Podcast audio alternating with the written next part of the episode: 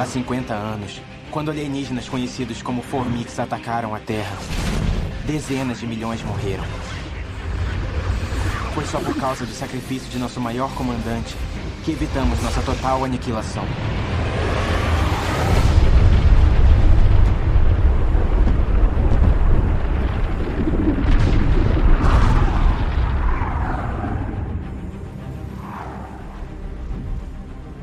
Temos nos preparado para a volta deles desde então. A Esquadra Internacional decidiu que as crianças mais inteligentes do mundo são a maior esperança do planeta. Criados com jogos de guerra, suas escolhas são intuitivas, decisivas, sem medo. E eu sou um dos recrutados.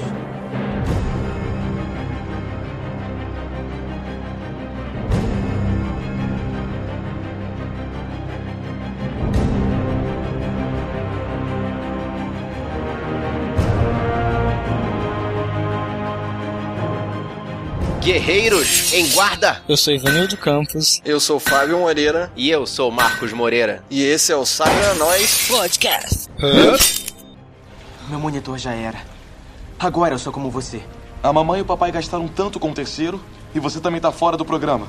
Para, Peter. Ele foi mais longe do que nós dois. E hoje a gente veio aqui pra combater os seres do espaço. Não é Independence Day, não é Tropas Estelares, não é Jogos Vorazes. É parecido com Harry Potter, mas é o. A gente veio aqui pra falar de Ender's Game, o jogo do exterminador. E eu já vou começar daqui falando que esse nome traduzido pro português é um spoiler do filme. É verdade, né? Mas o próprio nome do personagem principal já é o spoiler, né? O nome dele é Exterminador. Caraca, é mesmo. Nossa. eu não tinha percebido ainda não. Nem O eu. nome dele era Enders? É, ele é, o nome dele é Terminador, né? Muito louco. Informações do espaço nos mostram que o número de naves inimigas mobilizadas é 10 vezes a quantidade que enfrentamos na primeira invasão.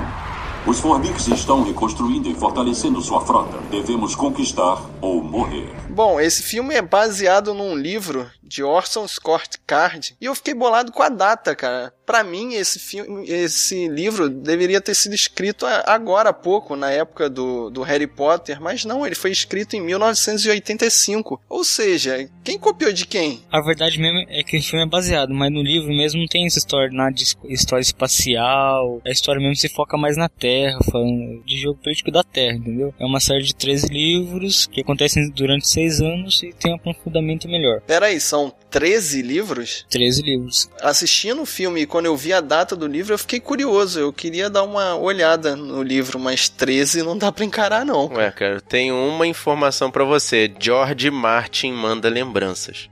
Ele mandou um colega para o hospital. Não foi o que ele fez, mas por que ele fez.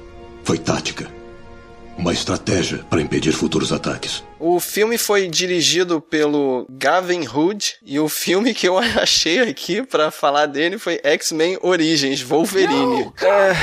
Dispenso. Eu só assisti metade do filme e não parei de assistir. Isso! Boa! então vamos para o elenco de Ender's Game. Nosso protagonista, o Ender, é o Asa Butterfield, que foi o menino do pijama listrado e fez o Hugo Cabré. E o mais interessante é que ele vai ser o futuro Homem-Aranha. Dizem que vai aparecer na Guerra Civil. Interpretando o Coronel Graff, temos Harrison Ford, que já que é um cara conhecido, cara. Indiana Jones, Presidente em Força Aérea 1. Ele é também o Han Solo de Star Wars.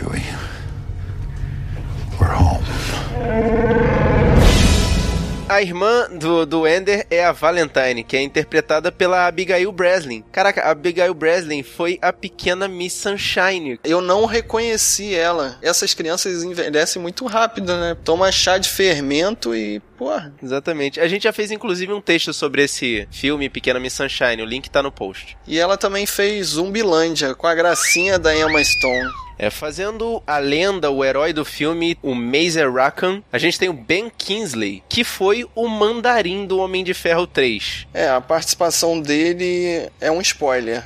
Sem comentários.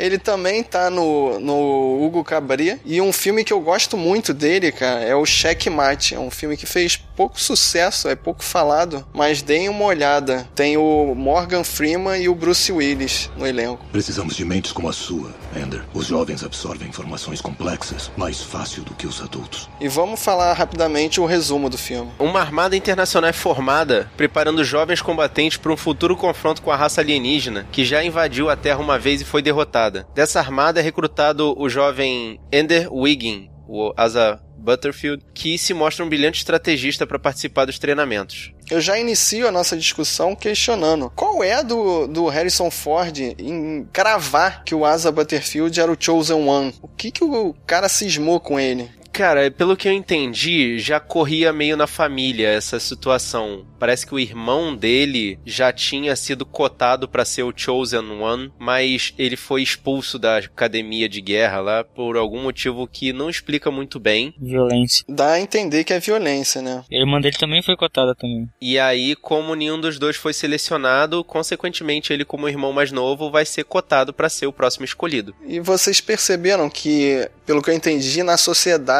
não era legal ter um terceiro filho, né? Foi, ele foi meio um acidente. Pelo que eu entendi, ele foi querido, mas eles tiveram que pedir autorização do governo para ter ele. É, isso eu acho que foi meio panos quentes da mãe ali, porque o pai fica quieto nessa hora. Bom, mas no fim das contas ele é levado para essa academia, ele nem se destaca, na verdade ele é destacado. O Harrison Ford cismou que ele vai ser o escolhido, cara. E qual a lógica de mentes jovens comandam o melhor? Quer dizer que a pessoa vai emburrecendo conforme vai envelhecendo, é isso? Ela vai ficar tendo mais tempo de voo e vai ficando mais lenta nos raciocínios? Eu também não compreendi. Ah, esse eu entendi. É a mesma lógica de uma criança aprender cinco idiomas com 10 anos de idade. Sim, ela vai aprender mais rápido, mas isso não quer dizer que conforme ela vai envelhecendo, ela vai desaprendendo. É, vai tendo mais dificuldade, assim, vai ficando mais difícil, né? Não, mas eles também levaram em consideração ali que como os treinamentos eram feitos via de regra por jogos eletrônicos, e essas tecnologias mais atuais, né, tablets, computadores, essas coisas, eles levantaram a questão de que crianças lidam melhor com essa tecnologia. Eu tive a sensação, cara, que faltou muita coisa no roteiro. Parecia um filme para quem já tinha lido os livros. Por isso que eu fiquei achando que esse livro era no, no estilo do Harry Potter, um, um livro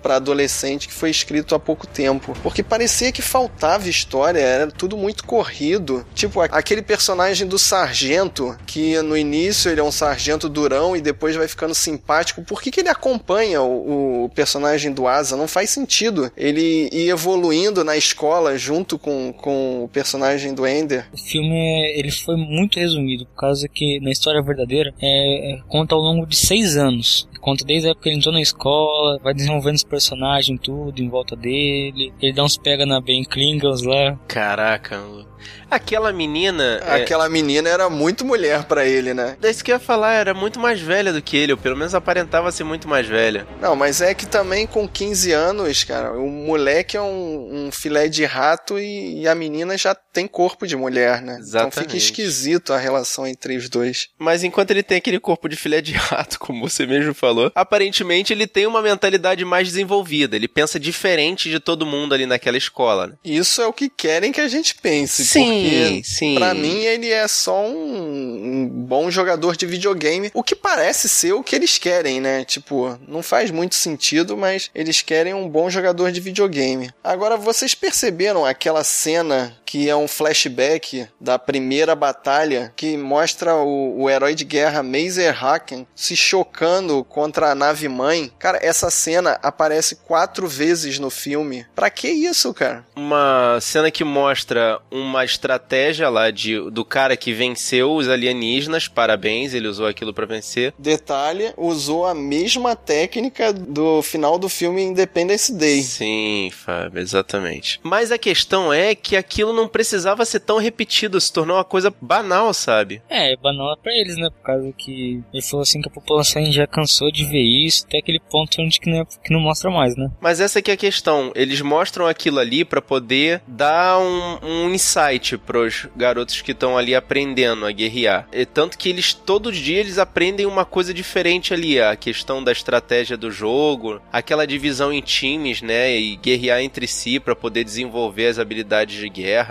Vamos falar um pouquinho desse jogo inicial ali. Era um jogo em equipe, né, em gravidade zero. Tinha uma pontuação, mas na realidade quem marcasse aquele gol final ganhava, que me lembrou muito o jogo do quadribol. Isso. Pra mim também, Garoto, cara. é o que eu ia dizer. Muito obrigado. Cara, quadribol. Porque você pegando o pomo, não interessa quantos pontos o outro time tenha feito, você ganha o jogo, né? É exatamente aquilo. Quando o cara consegue enfiar um dos soldadinhos dele na entrada da outra equipe, acabou. Parece meio paintball também isso aí. Sim. Muito parecido com paintball, mas tinha aquelas questões, primeiro, da gravidade zero e segundo, caraca, as estratégias daqueles. O que que são aqueles objetos que ficam no caminho? É, são pontos fixos, né? Uma maneira de você conseguir se apoiar. E se esconder também. E aí se esconder, porque senão você teria que ficar flutuando o tempo todo, o que não, não teria como bolar nenhuma estratégia de guerra, né? Mas eu não consegui também entender qual é a relação entre aquele jogo com armas com o comando das frotas. O que, que eu entendi é que aquilo era pra mostrar que você tem que ser uma equipe unida e melhor que as outras. Que e a melhor equipe vai ganhar o prêmio, o prêmio máximo. Sim, mas o prêmio máximo era enfrentar os alienígenas. É,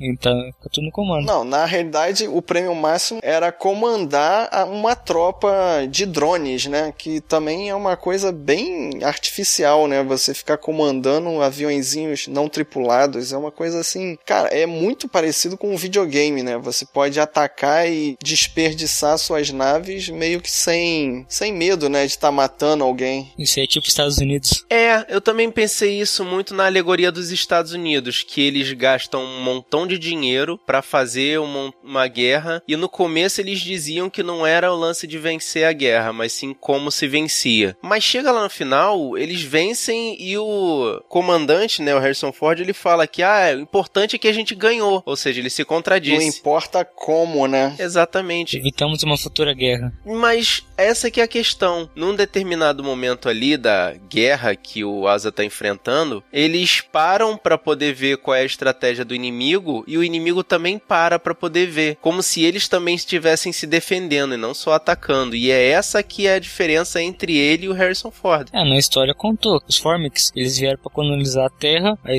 aí como que o povo da Terra reagiu, eles também tentaram se reagir pra se proteger. É, eles estavam em busca de água, né? E também tinha um, um crescimento populacional desordenado igual o nosso, né? Eles estavam enfrentando os mesmos problemas que a gente enfrenta atualmente, né? Que é falta de água, de energia. São Paulo.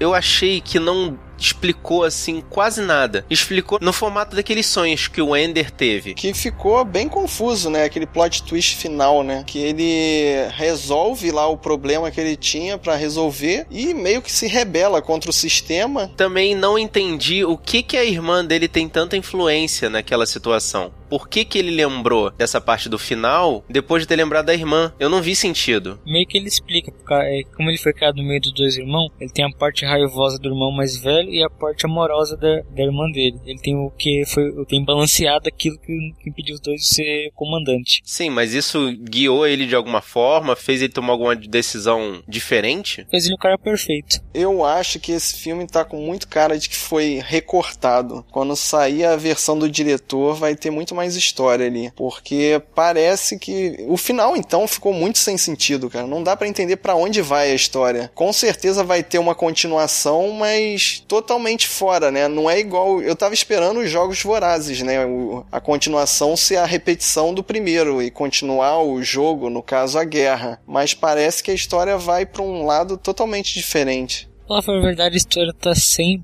é, profundidade. É, porque eles, eles só pegaram o que era essencial da, do livro, deram uma adaptada pra pôr no espaço, dar uma criticada no, no governo, essas coisas na Terra assim, e já era. Não deram profundidade nenhuma. E também o próprio andamento do filme. Você percebe claramente que o filme começa num ritmo que já não é exatamente devagar, mas tudo bem, a gente vai acompanhando, só que vai indo pro final, o roteiro fica cada vez mais corrido. Mais rápido, né? Tanto que o clímax é, é- são 30 segundos ali de batalha, né? Exatamente. Você fica achando que a batalha ainda vai acontecer e acabou. Uma coisa também que atrapalhou o filme, que você perde a noção de tempo. Sim, não dá para saber quanto tempo ele realmente treinou, né? Só na, no, nos momentos que ele tá escrevendo carta pra irmã que você sente que o tempo tá passando. Mas fica confuso, né? Até porque o personagem não envelhece, né? Ele é tão novo, deveria envelhecer um pouquinho. Exatamente. E porque o tempo todo ele é tratado como se fosse o especial, não só especial. E isso estraga muito do andamento do filme também. Sim, e você falar em especial, teve aquela cena clichê de refeitório que acontece desde os anos 50, desde anos incríveis, fazem aquela cena de refeitório, cara, para dizer que ele, ele se tornou especial, que ele foi acolhido. Não tem maneira menos clichê de se mostrar isso.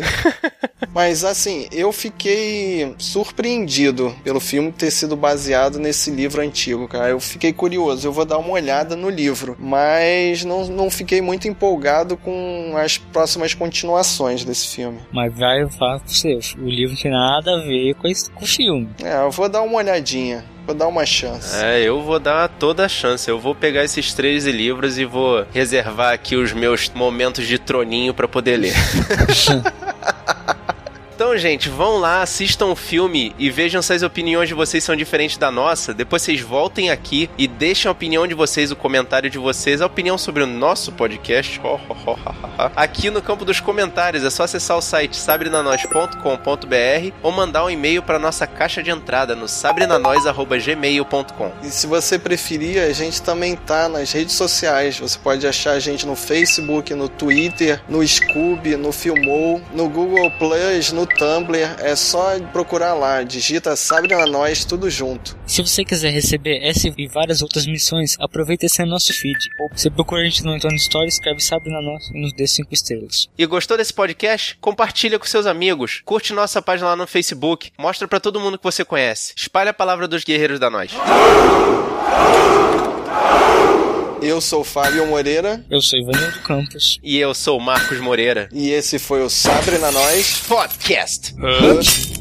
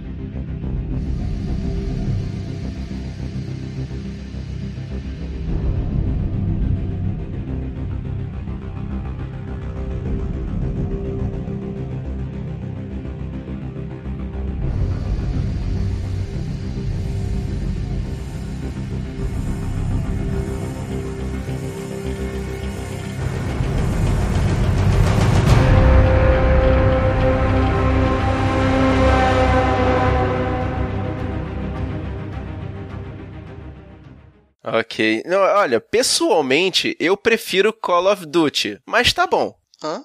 Caraca, a piada não pegou, deixa pra lá.